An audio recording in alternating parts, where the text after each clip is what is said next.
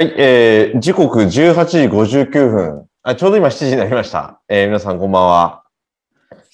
えー、下関から発信しております、社会課題持ち込み型ライブトーク番組、ジョイン08さん。今日で、おかりん何回目でしたっけ、今日で72です。?72 回目。はい、よろしくお願いいたします。ます番組進行役パーソナリティの北尾洋二です。それと今日、いつものようにレギュラー、えー、2人登場しております。えーまず1人目が、えー下関を代表する、えーベンチャー起業家であり、連続起業家の吉田悟。そしてもう一人が、えーこの番組の手伝い、えー映像クリエイターディレクターの岡林こと岡口凛太郎。この3人でお届けしてまいります。ということで、吉田さん、えーこんばんは。こんばんは。よろしくお願いします。岡林こんばんは。こんばんは、おはい願いします。今日は、えー吉田さんは、はい。いつもと違う場所ですけれども、そうですね。今日は会社からです。はい。で、えーまあ、これはお二人というより、全体的なちょっとニュース的な部分ですけど、昨日衆議院選挙が終わりまして、うん。えーまあ、情勢分析もほぼ当たらず、えー結局、日本維新の会がボロ勝ちしたっていうような結果になりましたが、まあちょっとせっかくなんで社会課題でございますんで、うん。そのあたりについて、吉田さん、オカリンの、えーご意見、または感想などをお聞かせいただければと思うんですが、まず吉田さんからお願いします。そうですね。僕も、僕はあの、期日前投票行ったんですけど、うんあの、まあ、たまたま僕が行った時がそうなのか、まあ、そもそもそうなのかわかんないですけども、えーえーご高齢者ばっかりいて、はいはいはい。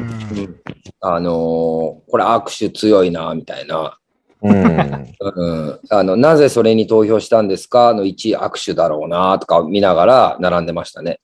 いや意外と強いと思うんですよ、握手とかグータッチとか。うんうんだからまあ、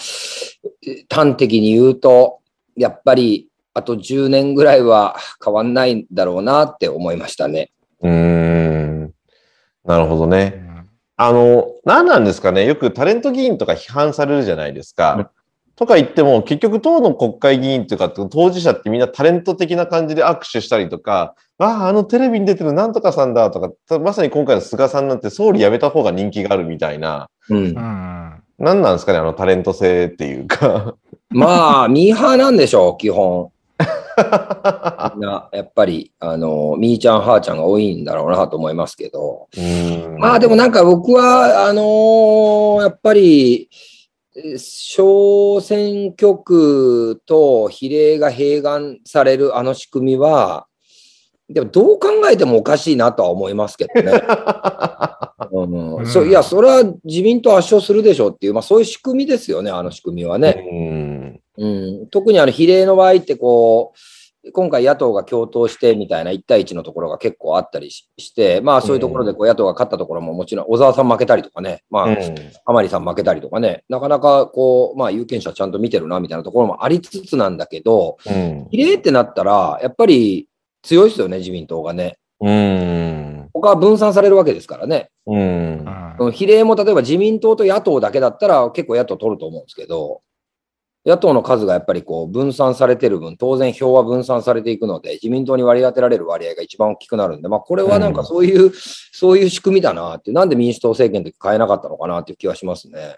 そうですね。なんかあの、これ逸話として残ってる部分で言うと、元々比例代表ってそんなに数占める予定じゃなかったのに、結局なんか、あのー細川さんとうん。当時の自民党っていうか、あの、要は、あの、55年体制が崩壊した時に、あの、選挙制度改革って形であった時に、もともとは確か、今の10分の1ぐらいまでの数だったらしいんですよ、想定として比例代表って。へで、蓋開けてみれば、なんか比例代表の数が膨れ上がってて、おいおいみたいな人で、結局それでなんか通しちゃったっていう。本来であれば、そんなに議席の割合として比例代表という基本小選挙区がメインっていう話だったみたいですよ。でもなんかそれが、さっき吉田さんがおっしゃったように、まあ自民党というか、まあ若干押し切られたんでしょうね。何かあった時の一つの歯止めみたいな形で比例代表の方に有利に働くじゃないですか、そうなると。っていう話だったみたいですけど。ただ今回、あの、令和新選組がね、3議席取って、うん、で、なんかあのー一議席公明党に譲ったぐらいの話になったでしょ、結局。なんか、えうん。なんか、ああいうのって時々、前回 NHK 党もそれで1議席取ったあれがあって、意外と比例で小あの小さい政党に有利に働く場合もうん少なからずあるっていうところもあるので、うんまあでも、本当今の選挙制度のちょっと限界というか、いびつな部分はちょっとやっぱ出ましたよね、今回。うんなんかね、そんな感じは、まあ、するんでね、なんか微妙な感じだなと思いながら、昨日速報を見てましたけどね。うーん。オカリンはどうですか？いや、僕相変わらずニュース全然ちゃんと見てないんで、今の情報ほとんど知らなかったんですけど、まあちょうどいい機会だと思って、宇野、宇野茂樹っていう政治学者の人の民主主義とは何かっていう本ちょうど今週、まあ最初と最後ぐらいしかちゃんと読んでないんですけど、まあパラパラ見てると、割となんていうかこう、その、そもそもなんか僕たちの民主主義の原型みたいなのってなんかこう、古代ギリシャのアテナイでみたいな感じするじゃないですか、なんとなく。うん。まあでもその時、なんか僕がその本で面白いなと思ったのは、やっぱりその時ってその、なんだっけ、あアリストテレスとかなんかが、まあこの集会の適正規模って5000人ぐらいだろうって言ってるんですよ。うん。で、やっぱりその、なんていうか、そんその、もうむ、最初の頃の民主主義みたいなものっていうのは、やっぱり、そのなんか、なんかその公職に就く人も抽選で選ばれて、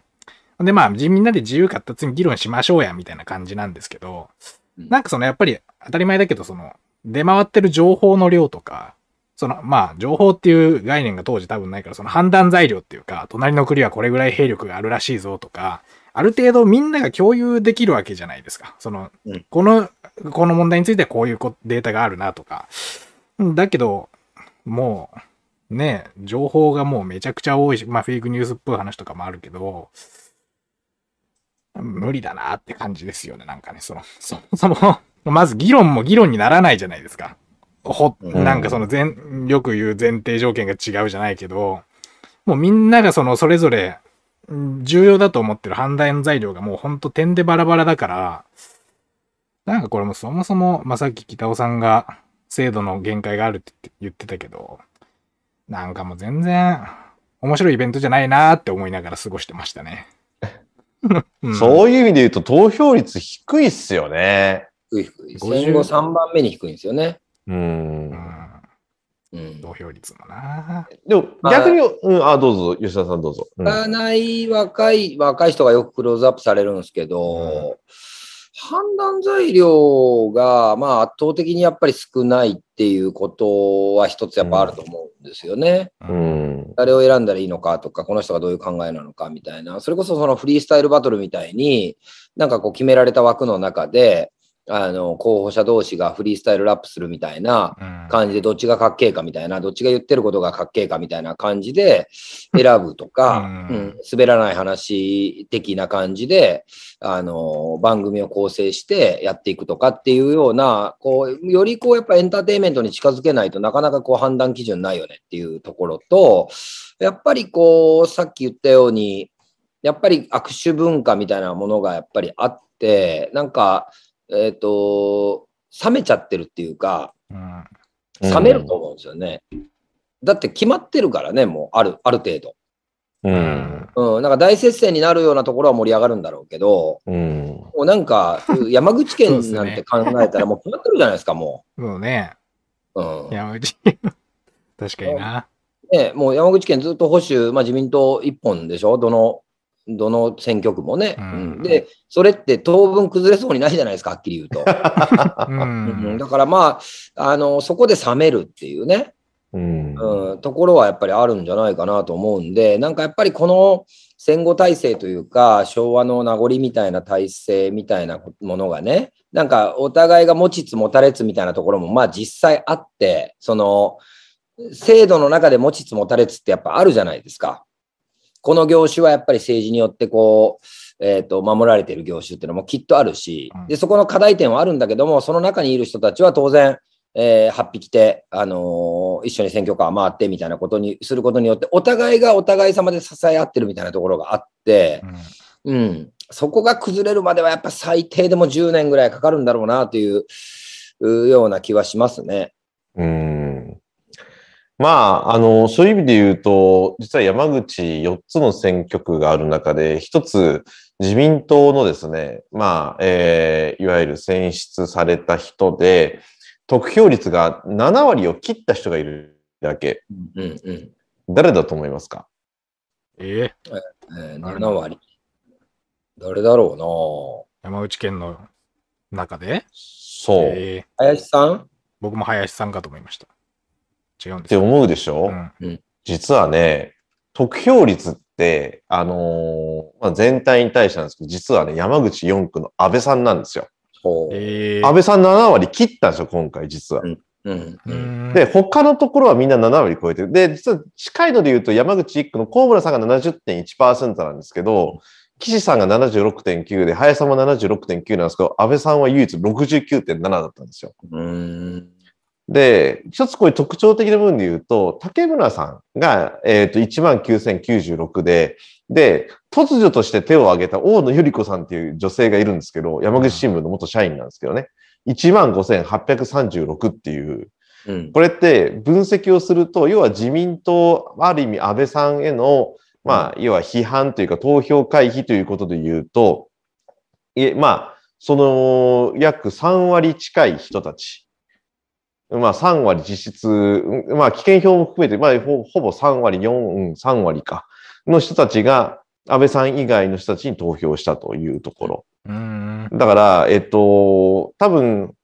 関係者で言うとぶっちぎりで多分7割以上超えて、結構な票数、もっと言うと10万票？今回8万票なんですけど、うんまあ投票率が低いっていうこともあるんですけど、結構な数取りたかったと思うんですよ、本音で言うと。うんだけれども、意外とその4つの、4区のな、あの4つのね、選挙区の中で7割切ったのは実は元首相の安倍さんだったっていう、これちょっと一つポイントかなっていうのがありますね。なるほどね。まあ、まあ、あとは、うん。うん。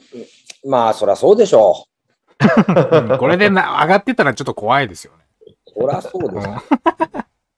う んなるほどね。えうん。だからまあね、あのー銀座で飲んだ人も落ちたし、うん。うん、なんか石原信輝さんも落ちたしとかってなるとね、なんかやっぱりそりゃそうでしょっていう、うん、民意は反映されてるから、まあ必ずしもね、なんかネガティブなことばっかりじゃきっとないんだろうけど、ないんだろうけどって感じですね。なんか結局のところこう、まあ政治にしても行政にしても、まあ民間の企業にしてもそうですけど、なんかそうであることが当たり前の前提になっている昭和から続いてきているなんか枠組み、まあ、あの一言で言うとしがらみっていうことだと思うんですけど、でそのしがらみによって守られている既得権益みたいなものの輪の中にいる人たちの絶対数が圧倒的に多い以上、世の中は変わらないっていうのが、うん、なんかやっぱり悲しいかな一つの結論ではありますよね。まあそうですね。うん。まあ結局、さっき私もその7割切ったって言ったら69.7で圧倒的な票を固めてるわけですから、これはもう到底覆さないっていうか、まあでもそういう意味では今回岩手のね、小沢さんが小選挙区で敗退したっていうのはね、小沢王国が崩壊したとかっていうけれども、もう単純にもう世代交代できてないだけだろうなっていうところもあるし、ーそうですね。うん。だからそういった意味では世代交代を逆にこのね、山口でも比較的今どんどん進んでますけれども、うーん、でもなんか同じメンバー、顔ぶれとしてはね、結局息子に継ぐとかになってしまうとね、うん、世襲かっていうところもあるだろうし、別に世襲を批判するとかそういうことじゃなくて、うん、なんか流れを変えるっていう意味では、うん、変わらないんだろうなっていう 流れにはなりますよね、そうなってくると。いや、本当ね。だから、例えば、まあ、仮に北尾さんとか僕とかが、まあ、うん、絶対ない話でしょうけど、まあ、下関市長選挙とか山口県知事選挙に出たとするじゃないですか、仮にね。うん、で、家庭用がないですよね。そのどれだけいい政策を例えば持ってたり、うんあの、どれだけ未来に対するビジョンを持ってても、そこが判断基準じゃないっていうところが僕が言いたい昭和の枠組みなんですよね。うん、本来であれば、あの、腕次第じゃないですか。うん。腕次第であるべきですよね。うん、その人の腕がやっぱり評価されるべきだし、その人の言ってることの未来の共感が一票につながるべきなわけで、本質的な話で言うとね。でももう今そうじゃない枠組みがもうやっぱり戦後80年近く続いてるわけだから、これを壊すっていうのは、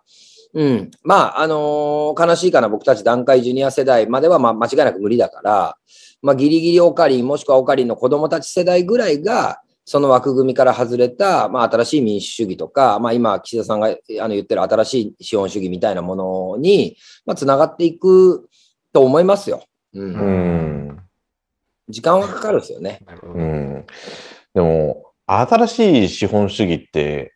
もうちょっと僕、個人的にどういうものなんだろうっていう、この言葉が先行して。全然あれわかんないですよ。わかんない。うん全全然然わかんない。何言っても全然わかもう言ったもん勝ちのやつ、あれ。あ、言っとけみたいなやつ。前、前民主党の時確か新しい工業みたいなの言ってたけど、まあ、とにかく新しい何かを言うのが流行ってるんでしょうね流行ってるうん、そうそう。新しいっていう言葉と変わるっていう言葉を使うのがすごく好きやね、ね政治家の人たちは。うん なるほど。いや、それで言うと、その、やっぱ、ねその、まあ、真面目な話、その、うん選挙じゃないアプローチがやっぱり大事だなっていうか、まあ、その国政選挙とかになってくると、まあ、相変わらずしょうがない部分もあるけど、それこそジョイン083的なというか、なんかこの前、あれ？放送中かいつか忘れたけど、吉田さんとそのなんかもうちょっとこう、市民セクターっぽいもの作ろうぜみたいな、その地方のシンクタンクみたいな話とか、なんかした記憶あるけど、やっぱりそういうふうにその、もうぶっちゃけもう、あの、なんていうか、地方のなんていうかこう、町単位での何か政策みたいなものって、はっきり言ってそんなイデオロギーとかじゃないじゃないですか。うんうん。あの、普通にあそこの道路をもうちょっとこうしようぜとか、うん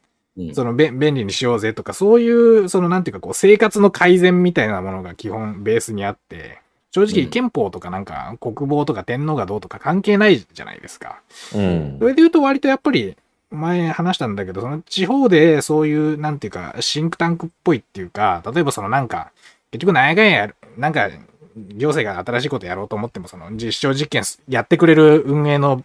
人たちがいないとか、なんかその結局データがいまいちちゃんと集まってないみたいな時に、もうちょっとその、まあ北尾さんっぽいって言うとあれだけど、その民間、反民間、反行政みたいな立場の人たちが、こう、うまく実証実験とか回していきながら、データ集めながら、これうまくいきそうですよね、みたいな感じで、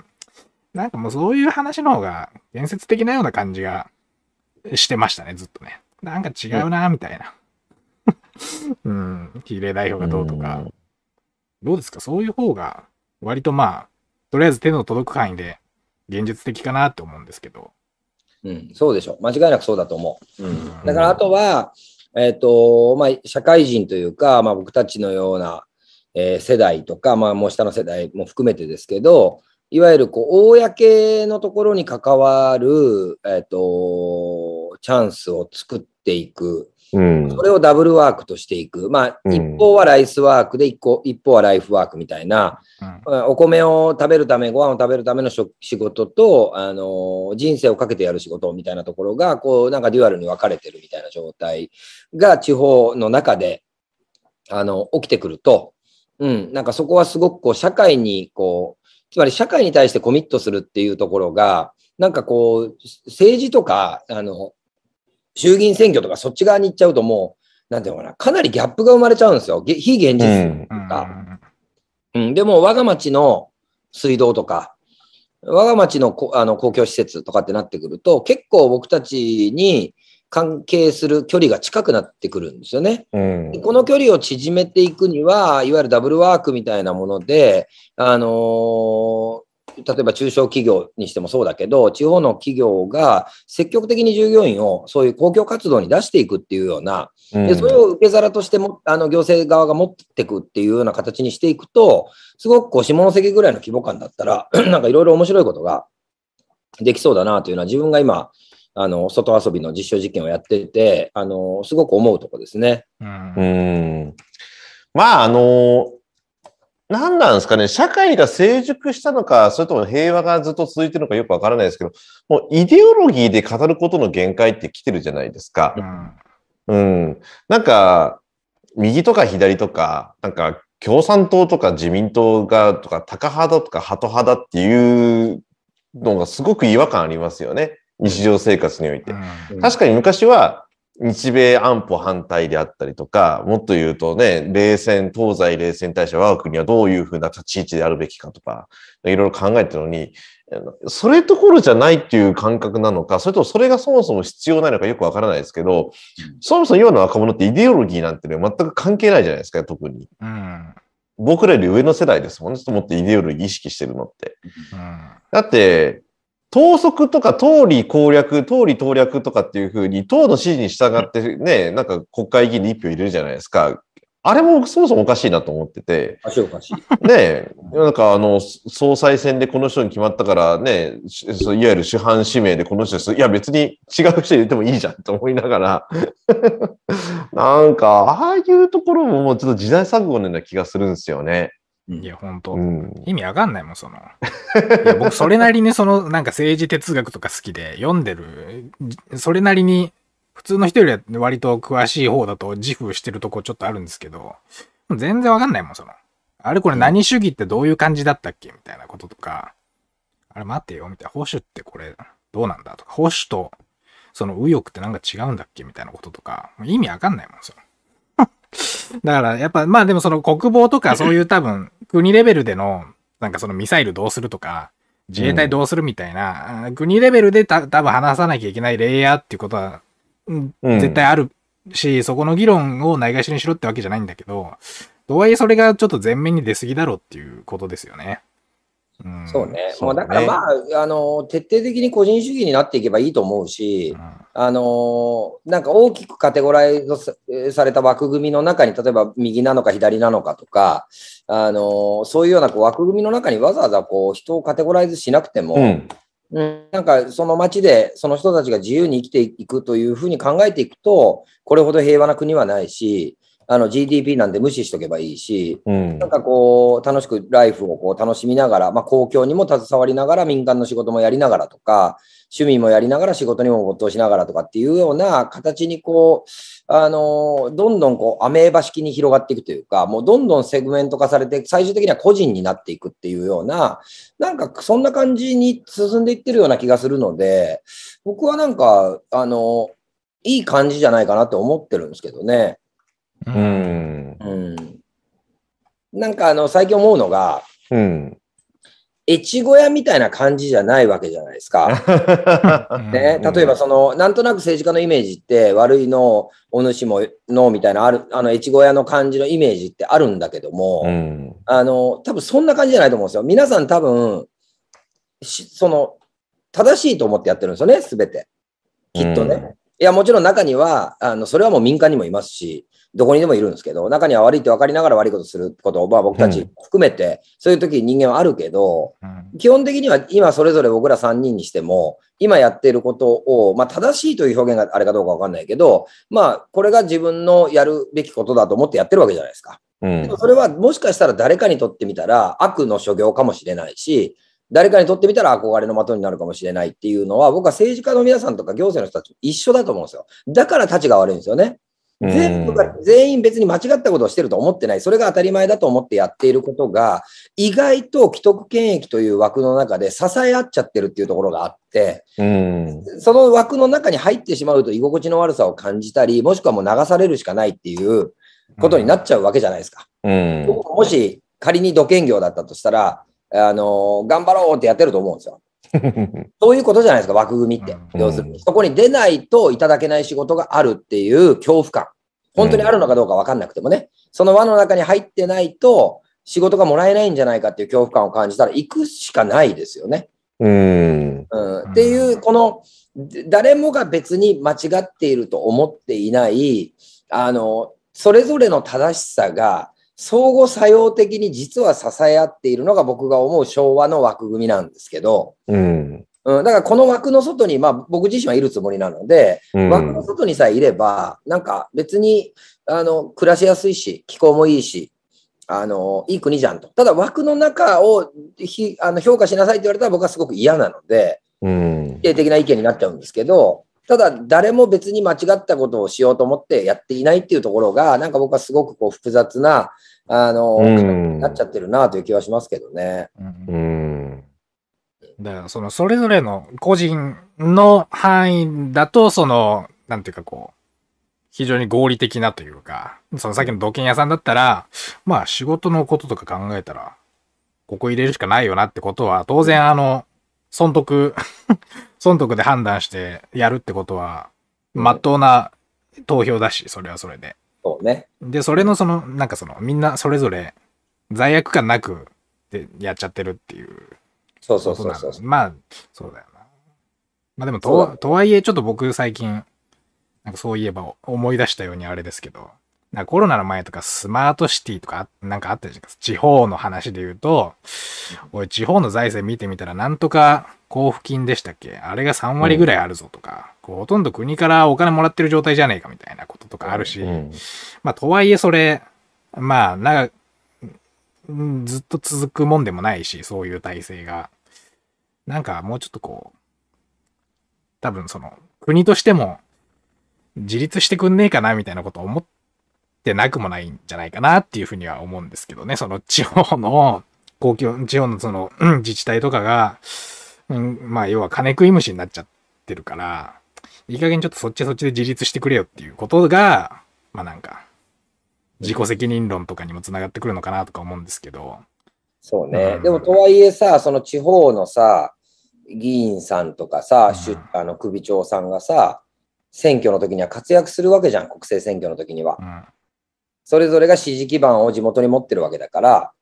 衆議院選挙に出るってなったら、そこの人たちの協力ななないとなかなか厳しい集客も含めてね。うんうん。だからここが相互依存関係にあるっていうところが、あの、国からこんだけ地方自治体に金入れるって一体どうなんだっていう議論が、あの、向こうからさテーブルの上に置かれない理由だから、そういうもう全部こう絡み合って、うん複雑に絡み合って支え合ってるっていうのが、まあ今の社会の現実だろうと思うんでね。だから変わんないですよ。変わんない。いや、まあ、あんまりその、1000円だから僕の、いもう、唯一の希望は、やっぱりさっき言ったみたいに、その市民セクターっぽいやつっていうか、最近調べてたのは、なんかスイスって、山とかめちゃくちゃ激しいんで、うんで、その道路とかもそんな日本ほど整備されてないんで、例えば救急車呼ぶのに1万円だったかな？なんか金かかるんですよ。うん。で、これまずいと。いうことで、なんか民、反、あれ民間でのやつかな？確かこう、なんかレガみたいな名前の、なんかあの、救急ヘリサービスがあるんですけど、それ民間がやってるんですよ。NPO かな？やってて、それあの、年間3000円払うと、スイス国内であれば、その会員だったら、もうど15分以内に絶対ヘリ、ドクターヘリ行きますっていうサービスなんですけど、それってある意味その行政のそのなんていうか、サービスコストみたいな、インフラのコストみたいなの民間がまあ肩代わりしてるわけじゃないですか。で、そういうのとかっていうのはなんかまあ、あのーまあ根本的な解決にはならないにしろ、もうちょっとそのなんていうか、まあなんかまだ街が変わってく一個の面白い話かなっていうかね、あんまりこう、選挙の話してて、結局あだ変わんねえなっつっててもちょっとしょうがないんで、なんかこう、ちょっとずつ最近そういう事例とかを集めてるんですけど、うん。うん。まあ大きな枠組みは変わんないからね、自分たちの足元をどう、まあ、住みやすく、暮らしやすく、ワクワクする方向にね、そうそう。持っていくかっていうところに、エネルギーをコミットした方がいいですよってことですよ、僕の変わんないっていうのは。うんだから大きいところに対してこう、小石をぶつけ続けることの意味ももちろんあるんだろうけど、うん、でもなかなかやっぱり岩盤が厚くて、そのその小さい石をその岩に打ち続けて、その岩はいつ割れるんですかみたいなところあるので、うん。それだったら隙間見つけて、うん、新しい土地に、あのー自分たちのこう生活基盤を作っていくっていう発想の方が、なんかエネルギーの使い方としては僕はポジティブなんじゃないかなっていう。批判のエネルギーって、あの、その、眞子さまの結あのね、結婚の動向みたいなところ、でも批判のエネルギーがもうなんか渦巻いてて、もう何人、人んちの結婚にまで口挟んでんのって話じゃないですか、あれって。最悪ですよ。別にどこにでもある話だからね、男がどうとか、うんね、女性がどうとかで、うんその親が反対するだ、せしないだっていうのは、それどこの家庭でも別にあるわけで、うんそれをわざわざじゃあ隣の家がそうだからっつって、一回に思いますかって話ですよ、そそんなことをね。うん。勝手だからね、本人たちの。でも、それぐらいなんか今、そのネット社会ってもうなんか嫌な感じですよね。あれでもなんか、全然話それちゃうけど、会見僕で見ましたよ。なんか、ま、眞子さまの会見みたいな。で、なんかこう、うん。あなんかこう、言われのない報道されて傷つきますみたいな。うん。で、僕その点、皇室ってもの、ずっとよくわかんないなと思ったのはなんか、国民の象徴とかになってるけど、あ全然俺の要素感じないし、あの人たちに。どこが俺の象徴なんだよとか思ってたけど、なんかあっち側のひ皇室の人からなんかこう、意見が出されるっていうの僕割と初めて見たというか、大体台本読んでるじゃないですか。いろんなとこで。けど、なんか、あ、なんか自分で物言ってんな、みたいな。なるほど、やっぱ嫌だったんだな、みたいな。もしかしたら意外とね、皇室は皇室で、まあ、下々がワイワイやって楽しいです、みたいな感じかと思ったら、意外となんか、嫌だ、嫌ですけど、みたいなこと言ってて、あれはなんか、いいなって思いましたね。うんあ、やっぱや、っぱ嫌なんだ、みたいうんな。うん。一般人になりましたからね。ね、あれ、いい、あれはいいなと思いましたけどね。うん。だから、ある意味、皇室は時代とともに変化してるんじゃないですか？まあ、それだって、今までね、その、荒人神だとかなんとか言われて、うんで、戦後初めてマッカーサーと昭和天皇が写真を撮って、あれが世に出た時に、ああ、天皇陛下ってやっぱり人間なんだみたいな。うんで、それでね、全国暗記していったわけでしょ？うん。で、で、どんどん結婚する相手も、本当一般的になってきてるわけじゃないですか、うん皇族方が。ね、だって、今の上皇のお二人ってね、あの、やっぱりその、それなりのプリンセス的なね、お金持ちうんだった方と天皇がね、結婚されてるわけじゃないですか。でも今回の一連の流れなんて、本当まあね、ごく一般的なって言い方はちょっと言い方、いいか悪いかは別としてですよ。だって、ありふれた結婚なわけだから、それはそれでね、いいお話なわけであって、そこにガンガン介入してなんか、なんかあるべき姿みたいなものを我々が追求か要求かわかんないですけど、なんかね、皇族に対する理想論で語ろうとするけれども、いや別に一人の人間としては別にいいじゃないですかみたいな世界なわけじゃないですか。ううんん。だからそういった意味では、なんていうのかな、その天皇制のあり方というより、皇族っていうか、皇室のあり方も、まあある意味我々のところまで降りてきてるっていうことで、いや、僕は全然それはそれで違和感はないし、うん。うん、僕はあの下関に、あのー平成天皇がいらっしゃった時に、うん。あの赤間神宮に参拝された時があるじゃないですか。うん。どれぐらい前だったかあれですけど、でその時に、あのーまあ、冷やかし半分で、うん。あのー見に行ってみたんですよ。おうー。んあの最初の気持ちとしては冷やかし半分で。まあ、会社からすぐ近くなんでね、うんちょうどこうパレードされてましたけど、うんあのーめちゃくちゃ五光が差してて、マジで。マジな話。うん。僕、それにマジでぶっ飛ばされて、うん。30代でしたけど、うん別に右とか左とか、そそれこそ先ほどの話のようなイデオロギーとか、あの特にないんですよ。ただ明治維新が好きなんで、あの歴史というのはとにかく天皇を担いでいろいろ変わってきたっていう、まあそういう知識はありつつも、あのー別に特段天皇陛下に対してとか、皇室何か自分の意見を持ってるかっていうと、もう本当にないんですよ。うん、で、あのー車の上でこう手を振られてる天皇陛下、平成天皇を見て、僕はマジで食らってですね、マジな話。うん。で、なんかすげえ、こう、なんていうのかな、言葉に言い表せない、この、なんていうのかな、あれ、本当に五光が指してるってああいうことなんだろうなっていうのをすごく感じて、めちゃくちゃ尊敬の念を感じたんですよ。ああ。うん。だから、まあ、これはもうあくまで体験した話なので、うん。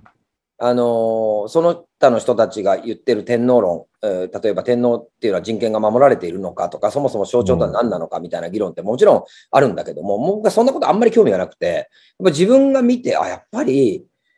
日本のために祈り続けてるっていうことじゃないですか、いわゆる天皇陛下のって。でこんだけやっぱり五光が指すぐらいやっぱ極まってんだと。これはもうリスペクトしかないよねって僕は思ってますね。うん。えーうん、あくまで個人の感想なんですけど、なんかそういうことを大切にしていくべきじゃないかなって僕は思ってるんですようね。ん。うん。み見た、自分が見てどう感じたかっていうところがすごく大事なんでね。なるほど。やばかったっすよ、マジで。うんすごい。五光が指してる。なるほどね。うん。えーいや僕なんかあれですね。あの、は最初に天皇陛下を見たのは高校生の時あれで、止まった？いや、あ、止まりました。吉田さんが止まりましたね。あ、動いた。大丈夫ですね。こっち見見えてますよ。うん。動いた。はい。すいません。はい。うんいえいえいえ。あの、天皇陛下が通る道って全部舗装さされるんですよ。綺麗になるんですよ。うんうん。あの、あ、吉田さんとまたまた。おううんううん。ん。あ あの、すごいびっくりしたのが、えーっとね、うん当時山口県の長門市に私高校生の時住んでて、で、天皇陛下が通るルートっていうのがわかるわけですよ。なぜかっていうと全部それ舗装するって言って聞いた話によると、天皇陛下が通る道路っていうのはデコボコであっちゃならんと。で、常にまっさらな新しい道であるっていうことが、ちゃんともう決まってるらしくて、通る道通り全部舗装されてって、あ、すごいなと思ったと同時に、そこを颯爽と待ってて、旗振って待ってたら、ブワーンって言った時に、ほんの一瞬出たんですけど、目があったんですけど、あ、ちょっとね、吉田さんのその感覚に近いものはやっぱありましたね。うん。うん 一瞬ですよ。えーブワーンって。いや、本当一瞬だけれども、うんまあ、それ憧れとかそういうことじゃなくて、あーっていうかなんか、なんか感じるもの、いや、あの、なんとも言えないというか、今まで感じたことないような感覚にあったけど、まあ、五行がさすがうんぬんまではちょっとわかんなかったんであれですけど、なんか、あーっていううんのがあった、ありましたね。うん、ちょっと言葉の表現ちょっと僕その時はできなかったな。今でもできないですよ。なんか、あーみたいな。えー一瞬、本当に一瞬の車のブーンだったんですけどね。ううんん僕は全然、ちゃんとリアルで見たことないから。なるほどね。うん。結構合ってますね、二人ともね。じゃあ。まあ、1回とか2回とかか。うん。回だけですけどね、なんか、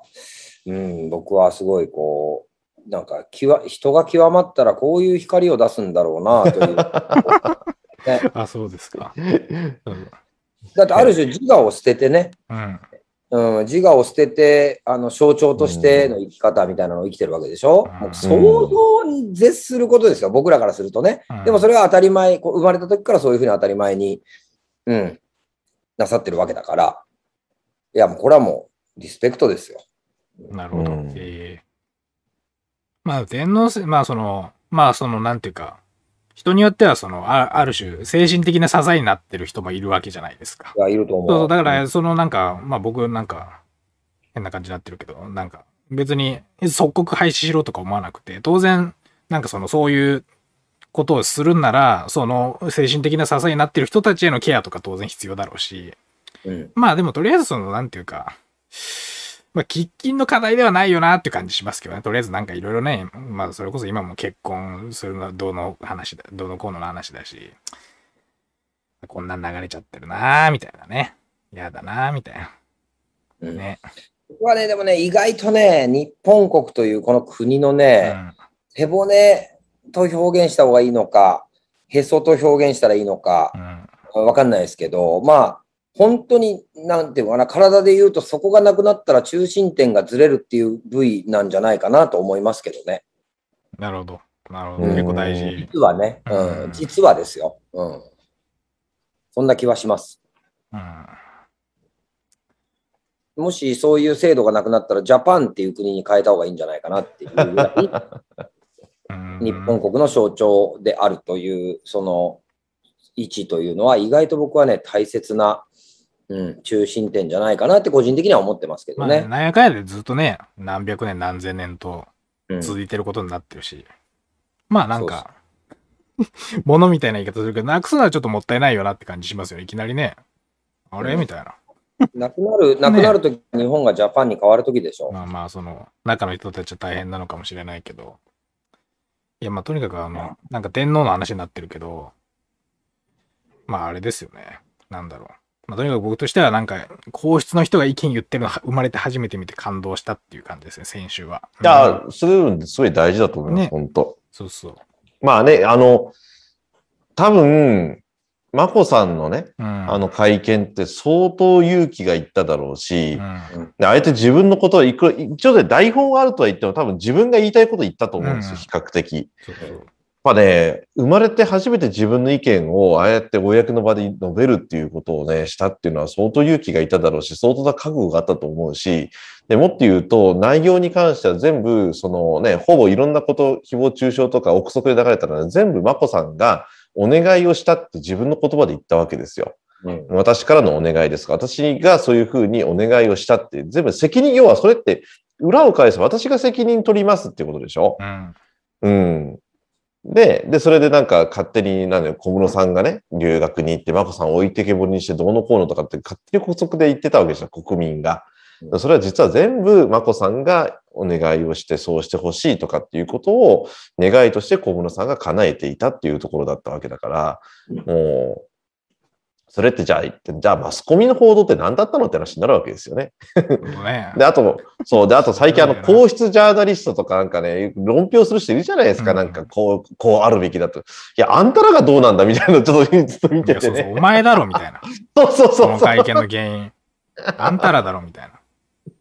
ミヤネ屋これどういうつもりで放送してんだみたいなね。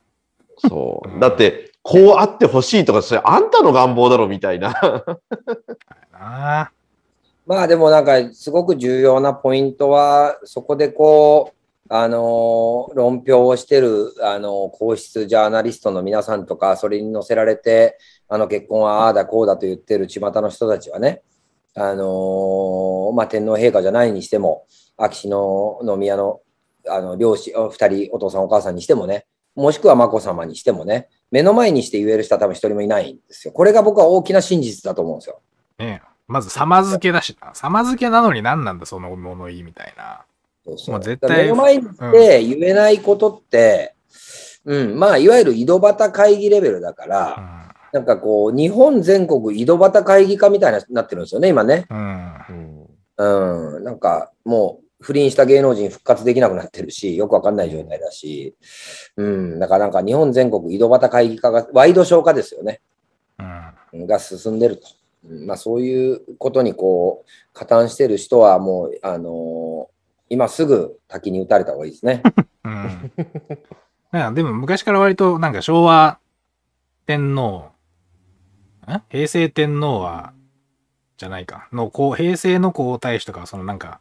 割と家庭内のトラブルがあったりとか、で、一個前だと割となんかその、あるべき、日本の昭和天、昭和、え？平成天皇が皇太子だった頃とか割とこう、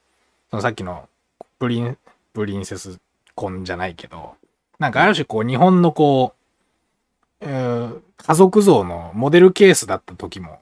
あるから、うんそういう意味で考えると割と今回の件とかだと、なんだろうな。それこそなんか結構前から、なんかその芸能人の自殺とかでメンタルヘルスみたいな議論ってちょっとずつ出てるけど、まあこれを機にちょっと加速してくれると嬉しいかなみたいな感じはしますよね。そういう議論がこの、なんか、えーやたらめったらいろいろ書き込むのどうなんだっけとか、うんそこへのケアってだ全然体制整ってないけどどうするんだっけみたいなこととかの議論が進んでいく契機になったらいいなとかはちょっと思いますね。うん。うん。いや、まあでもなんか、あれじゃないです？その、例えば新型コロナウイルスの報道にしてもね、まあこの眞子さんの結婚にしてもそうですし、オリンピックもそうですし、まあせこの選挙もそうなんですけど、えっ、と、大変なウイルスだっつって、ね、今日渋谷の街はあの先週対比で90%の人出に減りましたとか、まあね、ああやってこう恐怖をあお煽っていくわけじゃないですか。まあ意図的にじゃないにせよね、視聴率が取れるからね。だから今度はリベンジ消費でしょ。うんうんで、また今度は、あの、例えば冬にまた第6波が来たら、これ第6波来たって言って、ね、うん変異型のワクチンがとか言って、変異型のウイルスがとか言って、もうワクチン効かないとか、ね、そっち側にまたバーっていくじゃないですか。で、ある程度収まったら今度は、あの、GoTo だっつって、リベンジだっつって、こういうことですよ。うんね。こういうこと。だから、守備一貫してないんです、メディアがね。ううんん。もうこっちとこっちとこう、よし、視聴率が取れる方にこっちとこっちと行くと。ね、で、つまり、とどのつまり、主張というものがないと。ないですよね。筋の通った何かというのがないわけですよ。うんで、それはきっとイコール僕たちもそうなわけですよね、きっとね。だからうん視聴率が取れるわけですよね。うんうん。だからこう右に左にこう行く。あれ？この前まで感染拡大、なんか医師がが出ても、あの、このままじゃ大変なことになりますって言ってたら、今度はリベンジ消費で百貨店売上高みたいな方向に行ってて、この繰り返す。ここはないと。うんいうことを知った上で見るか、もうテレビの液晶を勝ち割るからどっちかでしょ。いや、もうついてんだよな。僕、おばあちゃん家住んでから。ついてるんだよな。うっかり。知っとるよねう、ん大体ね。うん、わかるわかる。あ、やっぱついてるなと思って。うん、なんかおばあちゃんちゃんと見てるなと思って。テレビなそうよ。もうテレビがあったらもう、そりゃ、ねおばあちゃんも、あのー安倍さんにグータッチされたら行くでしょう、ん。せ選挙に。うん。うんそうね。そういうことですよ。だからもう本当ね、なんか、その守備一貫したものというのが実はない国民性であるし、僕たちも含めて、うん、だからなんか、う右に左にこうい生かされやすい国民性でもきっとあるんだろうし。う、ん。うん、なんかね、ニューヨークの弁護士資格落ちたとかってヤフーニューストップに載ってたけどね、何人落ちるんだよって話じゃないですか、それに。何人も落ちるわけじゃないですか、また受かる人もいればね。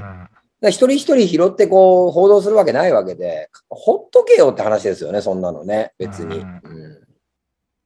うん、なんかね、もう、ね、国民総ワイドショーコメンテーター時代ですからね、今の時代っていうのはね。うん。幕の外にいた方がいいですよ、マジで。でも、そういう意味では今回の選挙の結果だって、あのー情勢分析も全然当たらなかったし、もっと言うと野党共闘で統一候補を組んだところで結局負けたわけじゃないですか。っていうことは、政治も大きなマーケティングをマスコミも我々国民の本音を、要は本質をつかみきれてないってことでしょ。うん。要は、時流を読む、読むことができてないってわけじゃないですか。うん。で、あれだけね、一応政党別で、その政党支持率があっても、政党支持率の、ある意味ではその通りになってる部分もあるわけであって、だからその戦略でね、そのイデオロギーが違う云々は別としてでも、なんかそういうふうになんかちょっとある意味、まあ国民を馬鹿にしたってわけじゃないけれども、なんかいかに票を取るかっていうところで票を取ったところで結局票が取れなかったということになってるんであれば、うーん、ちょっとなんかどうなんかなっていうか、まあそれ、それだけ価値観が多様化してつかみづらい世界にはなってるのかもしれないですけれども、うん。うん、そういう意味では、今までのやり方でやろうとしてるに過ぎないのかなっていう気もしますけどね、結局。うん。いくら SNS 使ってますとか言っても、本質の部分は変わってないんだろうし、そうですね。うん。YouTube とかでも広告出てたもんな、普通になんか。なんなんとかと、みたいな。そう。ねで、うん。ね、えー。結構なお金かけてるはずなのねに、そう届いてないってことでしょ。うんいや、だから、そういう意味で言うとね、これちょっとすごい具体的な話で今日あれですけど、あの、甘利さんとかね、それとも今回の辻本さんって、せ小選挙区で落ちて辻本さんに至っては比例で復活もできなかったわけですよ。で、あの二人の共通点って僕ずっとちょっと見てたのが、なんか最初の時だけ地元に帰って、ちょこっとなんか演説して、もともとあともう全国遊説して他のね、いわゆる応援に回るんだって言ってて、甘利さんに至っては、このたすきなんて本当コスパの悪いものだとか言って、あと最高の数時間だけで、あとはもう全国回って当日まで地元に帰らないよっていうことをツイッターとかテレビとかで発言してるのに、後半の情勢分析で、やばいっすってなった途端に地元に帰って必死こいて頭下げて、で、辻本さんに至っては自民党のね、もともとのね、山崎拓さんにね、応援演説までお願いをして、結局それで負けちゃってるわけじゃないですか。もうそれってなんか、その人の本質じゃないですか。もうそうなったら結局自分の保身のためになん結局回ってコロッと変わっちゃうっていうか、なんかね、さっきの吉田さんのブレじゃないけれども、筋がないっていうか、その、一貫してないんですよ。僕、その時点で負けるわ、この人って、あの女負けましたもんね、結果的に。なんかそういうところを見てても、選挙っていろんな意味で本質があぶり出されるなっていうのも、ちょっと今回気づきとして分かりましたけどね。うん、そうですね。まあ、しかし、投票率が低いですね、本当ね。うん、これは何、何なんかね、おかりんどうなの？何なの？一体これ。僕、期日前言ったけど、うーん、まあでもなんかと投票率もな、別に僕そんな上げてこうぜみたいなことにも、そんなに組みするわけでもなく、うーん、投票。なまあめんどくさいとか、まあそういう、あれだな、僕の弟とかは、あれでしたよ。なんか、あの、親から行かないのとか言われといて、もうその、確か当日の7時半とかに、まあ、まあ、しょうがないから行くわって言って、もう何もわからんけど行くわとか言ってなんか、なんか適当に投票してましたよ。で、でなんか、あこう、こういうやつ、こういう人もいるよな、みたいな、当然。その、全員が全員なんか、てか僕もそうだけど、な個別具体的な政策をなんか吟味してとか、あれそういう、そういえばこの人って今までどういう、このし就任期間中どういう活動したんだろうかと思ってこう、いちいち過去のアーカイブとかを検索するとかもしてないし、うん。うんなんか、うん、そそそもそも投与率あ上げてこうみたいな話も、まあそう、なんかどう、どうなのかなっていうか、その、うん、どう、なんかちなみに結構割と北尾さんとかって投与率上げてこうみたいな感じじゃないですか。うんそれはどういう根拠でそういう感じになってるんですか？そういう思いっていうか。まあ、それやっぱり世の中をいい方向に持っていく手段として一番手っ取り早いのは投票率を上げることでしょ。まあ、ある意味でね。うん。なるほど。だけど、うん投票率を上げることで世の中を変えるっていうか、なんか国の代表を選ぶとかいろいろあるけれども、まあ、それはさっきの市民セクターの話じゃないけれども、限界があるのかなと。だからそういう意味では、もう早く大統領制に切り替えて、または首首相公選制にして、うん、なんか首相もね、国会議員に委ねて決めるんじゃなくて、我々の一票で決めるぐらいにしてもいいのかなっていう気もしますけどね。う。うんん。うん。だってトップの選び方がおかしいでしょ。うん、おかしいし、まあ、せ小選挙区比例両方みたいな、あれも絶対おかしいし、うん。おかしいことだらけなんですけど、その、うん、まあ、あれですよね、その自分の生活の枠の外側にあることって人間興味持たないから、うん。うん、政治ってその象徴的なもんで、うん、興味がないことに別に参加しないみたいなところって、まあ、これは起こるべくして起きたというか、まあ、そっち側に持っていったとも言えるだろうし、そっち側に持っていかれたとも言われるだろうし、言えるだろうし、うん、だからまあ、僕はやっぱり10年という2030年ぐらいまで、2030年って、あの、ヨーロッパとかだともう、えっ、と、ガソリン車が走らないとか、うん。ね、あの、いわゆる火力発電とかに頼らないっていうようなうん世界になってますよね。うん。日本は圧倒的に遅れてるますけどね。うん、ってなると、やっぱりこう、世界が変わるじゃないですか。うん。うん、すべてが太陽光とか風力発電とかいう、こう、グリーンエネルギーに例えば変わった時に、世界って僕変わると思ってて、うん。間違いなくそっち側に向かってると、日本めちゃくちゃ遅れてますけどね、周回遅れてる感じで。で、だから2030年って、やっぱりこう、まあ多分2030年って、まあ普通に、おそらく数百万円レベルで月に行けるだろうし、うん。うんで、まず間違いなくドローンの上に人が乗ってるだろうし、うん。まあ下手したら車飛んでるだろうし、うん。っていうことなわけじゃないですか。そういうことが今起きてる。うん。ね、日本ではまだまだ、えっ、と、グータッチ回数した人が通るみたいなね。うんなんか土下座してる人とかもいましたけど、ううんん。うん、っていう世界に僕たちは、まあ日本でまあ留まってるんだけど、世界はどんどんどんどんやっぱり新しい方向にこう変わっていってる。で、今回その、まさにヨーロッパが多分そのグリーン的なところでもう一回派遣を、石炭をあの掘り起こしてそれを活用したことによって産業革命が起きてイギリスが大英帝国になったと。で、その後石油が掘り出されてアメリカにもう全てをこう持っていかれた。じゃあ次グリーンエネルギーっていう、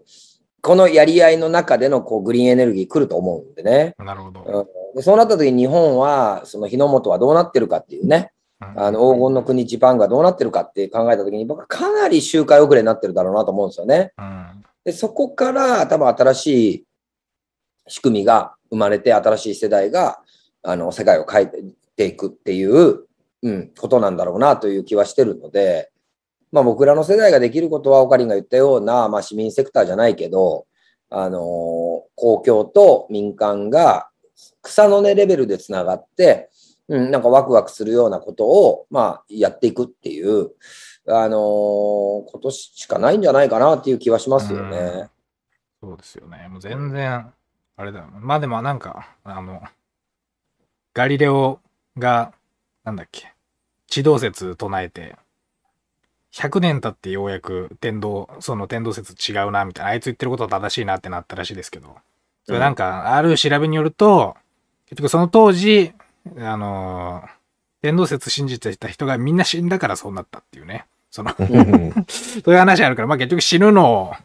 おじ、おじい様方にはちょっと、亡くなるのをちょっと待つっていう ことだから、まあ時の経過を待つしかないっていうのは、本当その通りだなっていうね、感じは じゃあこのままだったら日本、いやいや、めっちゃ後進国になりますよ、これ。間違いなくな、もうなってますからね。まあね。うん。うん。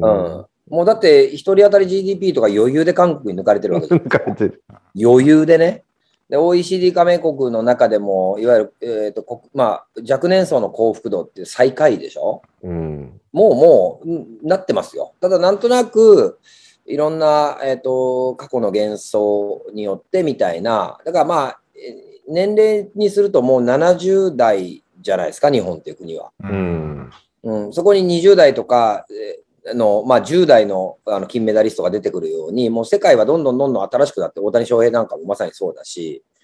でもいまだにじゃあ、あのその少年野球とか高校野球の現場で、俺ピッチャーもやりたいし、あのバッターもやりたい、両方やりたいんですっていうことが許されるえー指導現場かというと、まあきっとそうではない。うん出てるのにね、大谷翔平が出てるうのに。ん。うん。でで、だからまあ、やっぱり周回遅れですよ。うんで、周回遅れが僕はあまり悪いとは思わないっていうか、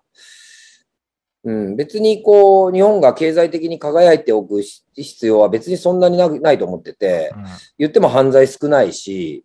気候もいいし、自然も綺麗だし、魚もいっぱい釣れるし、山もいっぱいあって温泉もあるし、最高じゃないですかと。うん。うん。であとは自分が我が、我が領域だけじゃなく、少しだけ公共に滲み出るような、あのー円をこう描けるっていうね。自分の家族だけとか、自分の会社だけっていうところから少し公共に、あの、滲み出ていけれるような仕組みを、公民が、あの、うまくバランスをとって作っていけた地方自治体は、僕は、あの、ある種発発展というのは、経済的な発展という意味じゃなくて、すごく暮らしやすいとか、住みたいとか、あの、いう街になっていくんじゃないかなっていう気はしますけどね。まあ、ある意味本質的な持続可能性がある街ですよね、それって。うんそうそうそうそだから、あれだな、次のテーマは、えっ、と、先進的後進国日本ですね。いや、ほどでもこれ本当はい、うん。後進国っていうと、なんかね、もうダメだこりゃみたいな雰囲気があるけど、いや、そうじゃないよみたいな、緩やかに減退していくっていうところも大事だと思うんでですね。うんちょっと今コメント来てますね、あ来ました YouTube ね。どえー、うぞ一票の格差とか投票率の低さとかも3割が高齢者だと65歳以下が票をひっくり返せるとは思えないからかなと感じました。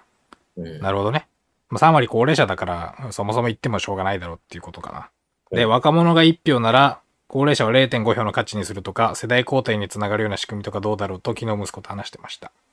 なるほどね。まあこれはああ割とああるっていうかシルバー民主主義的なね、話っていうかね。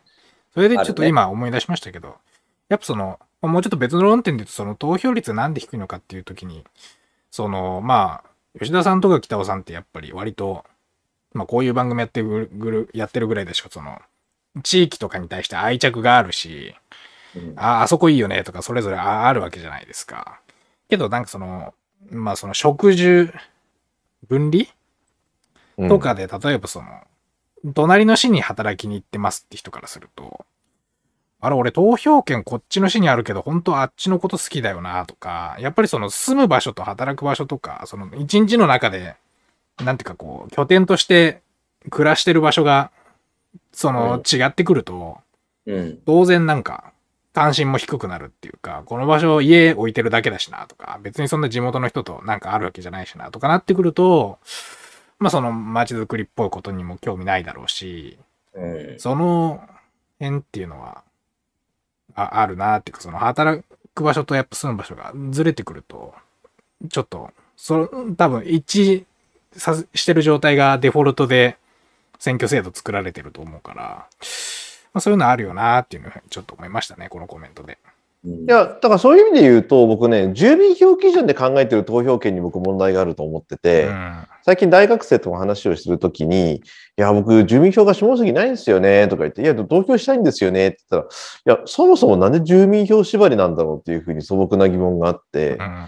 別に日本国民だったらどこでも投票できますに切り替えたら投票率上がるような気がするけどな。いやいや、ほんと、もう戸籍、なんか本籍とかも意味わかんないでしょ。なんだここみたいな。俺ここが本籍なのかみたいなことあるじゃないですか。いや、そう、だから例えば、そうそうそうそう、だだからいいんすよ。あうの、ん旅先でね、たまたま今日衆議院かって時に北海道の旅先で、あ、この人面白そうって投票入れても別にいいと思ってるし、うん。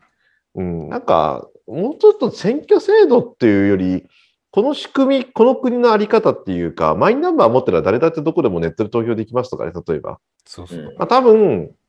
ネット投票ができるようになったらまた変わっていくものもあると思うんですよね。うん。うん、だからそういった意味では本当、そのいい加減投票制度、選挙制度含めて見直すっていうのは大事だと思いますね、改めて。うん、そうね。まあ、それにしても、10年は最低かかると思いますよ。それよりね、僕はやっぱり大事なのは、あの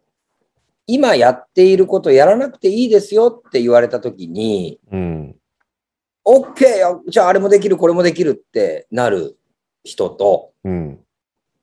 いざそうなったら、え、何したらいいのってなる人とうん。うん、分かれると思うんですよ。うん。そうですね。うんで、前者の OK、じゃあこれ会社行かなくていいんだったら、今日は釣り行って、明日は畑耕して、明後日はど何しようかなってワクワクする人うんうんは、えーこれから変わっていく変化の多い時代、すごく楽しいと思うんですよ。うん。でも後者の人はしんどいじゃないですか。うん。うん、いきなりもう、あの、普段は愚痴なんですよ。あの部長がとか課長がとかね。クソ、今日もうぜえなとかね。うんあの取引先のあいつの言い方あれなんだよとかね。いろいろあるんだけど、うん、OK、やらなくていいです。うん。やらなくていいですってなった時に、え、何したらいいのっていう、この、え、何したらいいのっていうところが、結局変わらない僕は根本的な原因だと思うんですよね。うんなるほどねうん。まあ現状変えたくないと。そう、実はね。うん実はよ。ううんん。だから、そのコインの単位になった時に、もう明日からやらなく、何もいいです。OK。もう大丈夫。もうそういうのなくなりましたって言われた時に、やった、じゃああれして、これして、あれもやりたいし、これもやりたいし、あんなとこも行ってみたいしっていう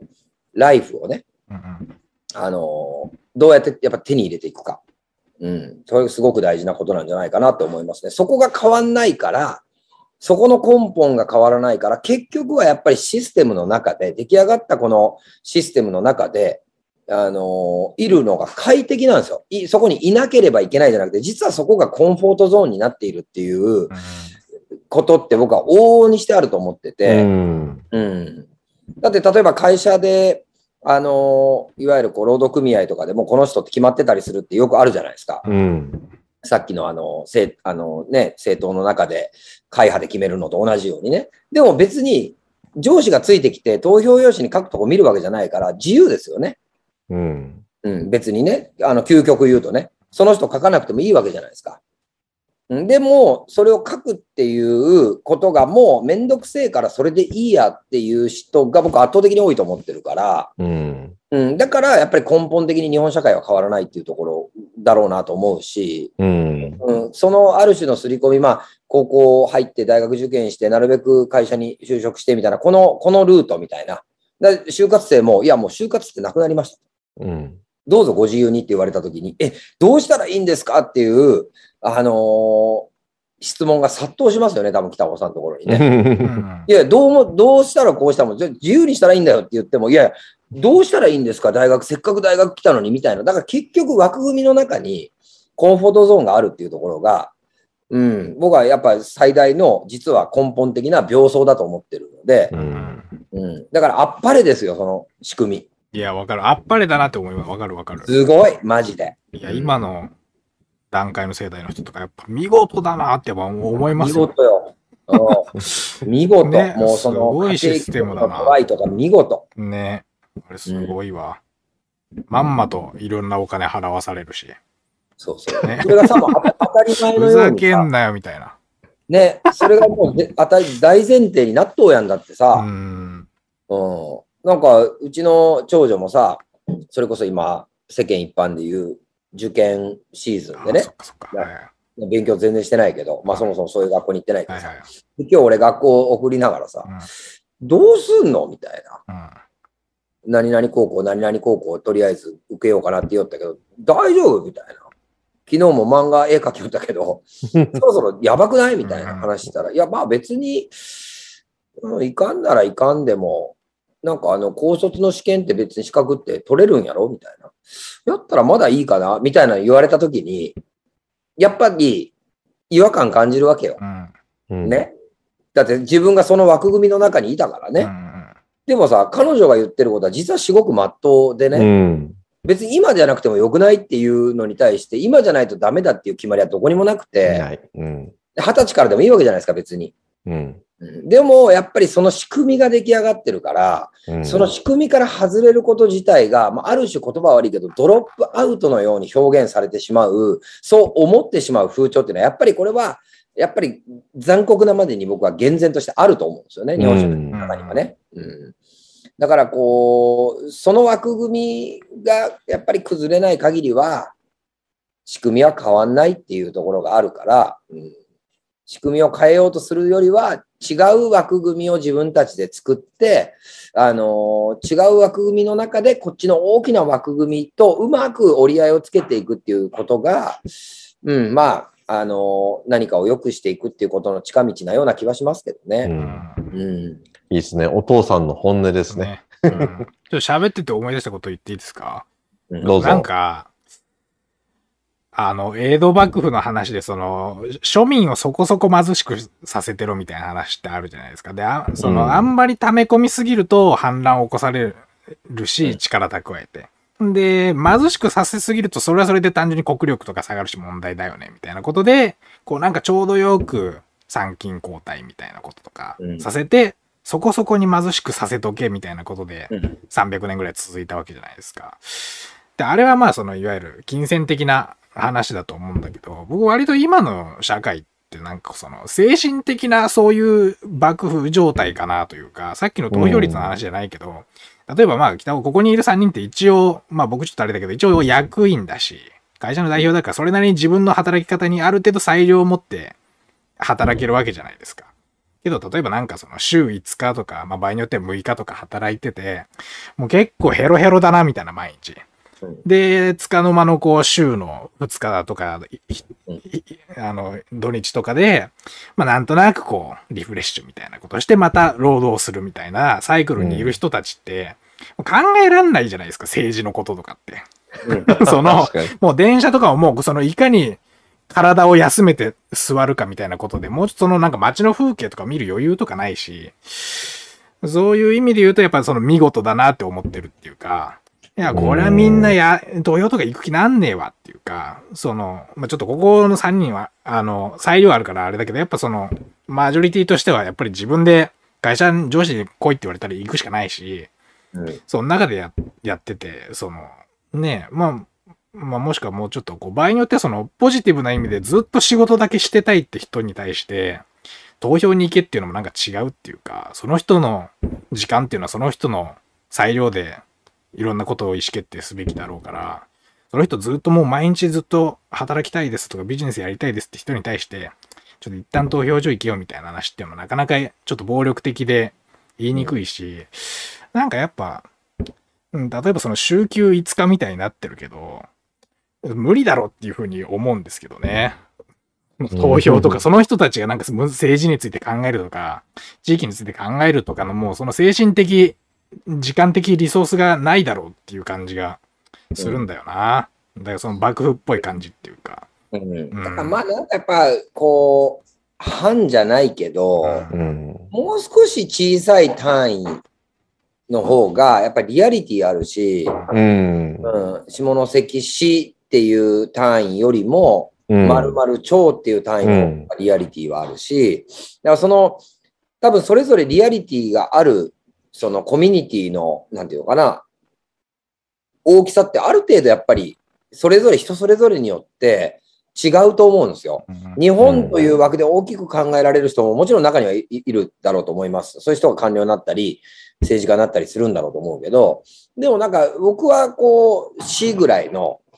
あの感じが、すごいこう自分の中ではリアリティがある公共なんですよね。うんうん、で、その、それこには、やっぱり関わって、えーおい、置くっていうことが、まあ、今回僕初めてそういうのをちょっと公民連携でたいあの体験してみて思うのは、あの、いや、すごく大事なことだなって思いますね。うん。うん。だからこれは町でも、町という単位でもいいだろうし、村という単位でもいいだろうし、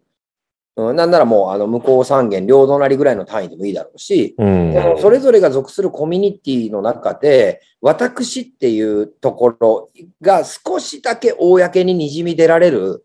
あの、ような社会をやっぱ小さく形成していくっていう方が、僕は日本人には向いてる気がするし、うん。うん。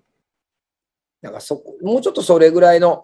感じでいいんだけど、で、これはでもね、あの、元も子もないこと言いますけど、うん。その、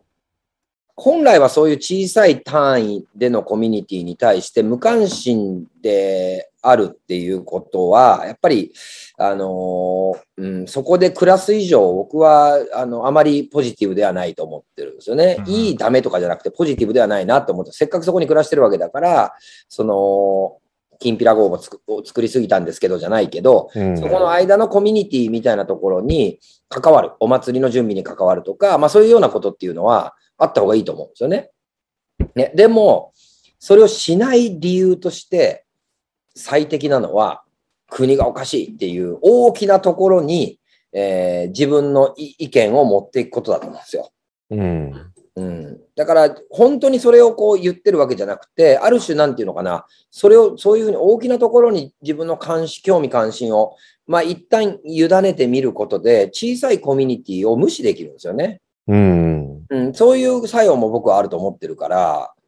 なるほど。本当に国の政治に対して何か思ってるとか、あの憤りを感じてるとかっていうことでは僕はない気がしていて、そういう方ももちろんいらっしゃるでしょうけど、うん、なんかある種それが大きな言い訳になるというかね、逃げ道になる部分っていうのも僕はあると思うから、うん、だからもっとやっぱ小さいコミュニティでもいいから、それこそその部活の親子会でもいいしね、そういう小さいコミュニティの中で私以外の公共のところこにこう自分自身が少しやっぱり滲み出るようなあの状況をみんながこうね、作っそのそれぞれの範囲で作っていけば、めちゃくちゃいい感じの国に、えーなるんじゃないかなっていうのは、ず今回自分が参加してみて、うん、すごいこう体験的に思うことですね。すごくいい時間だなって思いますね。なるほど、なるほど。ちょっとはい、他にまた YouTube ねでコメント来てますね。ちょっと前ですけど、うん福岡市長は、若者が全員投票に行っても高齢者の票数を逆転できない状態にある。でも投票に行ってとインタビュー番、インタビューで発言してましたと。えー、福岡市長ね。もういや、もうバリバリですかバリバリですよ。ら。バリバリですスかタートアッパーですら。ね、からね。これぐらいのことはもう平気でね。平気で言うよ。なるほど、さらなるほど。ね。うん。人気もあるしね。今日の吉田さんの背景は雰囲気がいいですねって。あありがとうございます。うん。いいですよね、そこね。お店。うん確かになんかね、そういうおしゃれな、なんかニュースキャスターが、いや、本当と喋ってるニュース番組のね、確かに、そうそう。ワイドショーの話してるとき、吉田さんが一番ワイドショーっぽい感じだなっていうのがちょっと、画面上ね。しかも、手の動きもね、ちゃんと映ってるし、なんかすごくテレビ番組チック、一番この3人の中で一番なんかスタジオにいる感じう。ん。確かに、確かに。このちょっと黄色い箱を次はのけときます、ね。すごいリアル。うん あれ、本当黄色い箱がね、なくなったら本当それっぽいスタジオっていう感じですよ。今度ね、なんかそこの、よろずカフェで配信して面白いかもしれないですね。場所として面白い。うん。あの、やっぱり他にあの、切り取り方式いいね。あ、そうですか。ちょっと今週ね、あの、サボ、サボってるっていうか、もう時間なくてちょっとあれ、あれ大変なんですよ。あれ、わかるわかる。大変と思うあれよ。大変ですけど、あれちょっとね、あれ、まあ、引き続きうん。ややれるとあれをしてくれることによって、なんか俺自身も喋りながら、あー今話題が変わったなと、今日も結構トピックあったよね。選挙から天皇陛下に行ってみたいなね。うん。だからなんかこう、そういう形でこう分割して誰かに届いていくと。まあでも、うんなんか、また来週以降の議論でしょうけど、あのーこれ多分僕らそれぞれがアウトプットのためにやってると思うんですよね。うん。多分ね。目的何かって言われた時に。で、すごくこう、このアウトプットの時間は大切な時間だから、うんだからある種こう、視聴数を稼ごうと思って今やってるわけではないんだけども、うん。うん、アウトプットのためにやってるから。うん。うんだからまあこれはこれの形をやっぱ続けていくのが一番いい美しいんじゃないかなっていうのをあの分割しながら、なんか僕はあれを自分のアウトプットしたことのなんかこう再確認みたいな、うん。うん、形ですごく、あのやっぱ1時間10 20分とかあるとね、うん、途中で寝ちゃうんですよね、聞いててもね。うん。タイトルだけでもね、あ、こんなこと言ってたな、みたいなね。うん。うん。なんか、僕のとこなんか花火みたいな音が先から入ってたら。そうそうそうそう。あ、言ってます？いやいや。なんか、うんなんか、なんかドーンなんかドーン外がなんか、どんどん言ってて、ちょっとなん花火なんこに住んの？山口。いや、宇部市、の、市。市役所ら辺に住んでるんですけど、大学どうなった？ん大学はずっと休学届を出して、うん。大学のそばに、もう卒論出すだけなんで、あんまりその大学のそば住んでてもしょうがないから。いつまで許されるのそのモラトリアムみたいな時間。いやいやいやいや。そうですね。期限あるんじゃない？大学も休学の期限が。ね、もう、でも意外と、あと1年半か2年ぐらいは休学できる。うわ最高やね。ねえ最高、最高っていうか、もう全然最近、大学生としての自覚が、話の中でも学生の頃とか言っちゃって、ああ、まだ学生だなみたいなことあるし、うんちょっとあれですけど、ちょっとなんかすいません、音がもしかしたら、なんかあれだったらすいません。いやいいと思いますよ、花火がその感覚。うんはい。ということで、えー、ちょうど今8時15分だったところですけれども、えー、では、また来週ということで、来、実はもう11月1日なんですよ、今日はね。ちょっと全然今日日付のこと一切言ってなかったけれども。うんうん。はい。えーっと、来週1月8日ということで、えー、またね、あのー個人的にはあの、例の更新国の話をもう少しちょっと話したいなと思いながらも何でしたっけ、来週のやつ。先進的、先進的後進国日本。国か。まあ、あんまり正直な、なんか国、国民性みたいな話、ちょっとどうでも、どうでもいいっていうか、あんまりちょっと僕関心低いなって感じあるんですけど、どうでえ、すか？じゃあ、う、う、うべとかやってる、うべとか。いや、まあ、ウーベとか、いや、まあ、二人がいいならいいんだけど、やっぱ僕としてはもうちょっとその、それこそ吉田さんもね、なんかやりたいって言ってた、そのなんか行、行政と民間の間のなんかみたいな話とか、まあ、ああいうのとか普通にもうちょっと話すと面白いかなとか思うんですけど、まあ、あの、どのみちタイトルから、それ、今日のタイトルもうどん今日もう適当だから社会の定点観測っていう風にしてますけど、まあまあ、本当に、あの、俺は正直、あの、毎回タイトル見てないからね。うんそうそう。まあまあ、なんであれ、いろんな。いいんじゃないですか？ううんん。そうそうで僕はね、はいなんかね、予告流しとくと、もう先進国と後進国の違いって僕はこれ、哲学の話に近いといううか、ん。うんですね。うん。そんな気がするんで、そう GDP ベースでの先進国、後進国っていうのは、なんかあんまりピンとこなくて、うん精神性の話じゃないかなと思ってたりするんうで、ん。うん、なんかちょっと哲学寄りの話ができるといいなと思いますね。なるほど。じゃあ、その辺の要素も入れながらということで、お借りによろしくお願いします。はいはということで、えー皆さん今日どうもお付き合いいただきありがとうございました。コメントもありがとうございました。また来週ということで、というあります、あり、まあ、ありがとうございました。ありがとうございました。噛んじゃった。なんか今か、選挙の最終日、そんな挨拶してたら起きますよ。あ今ズームが途切れたのかと思いました、僕なんか。あれ？みたいな。途切れてません。めっちゃ噛みました。はい、すいません。ありがとうございました。ということで皆さん、さようなら。ありがとうございましたら。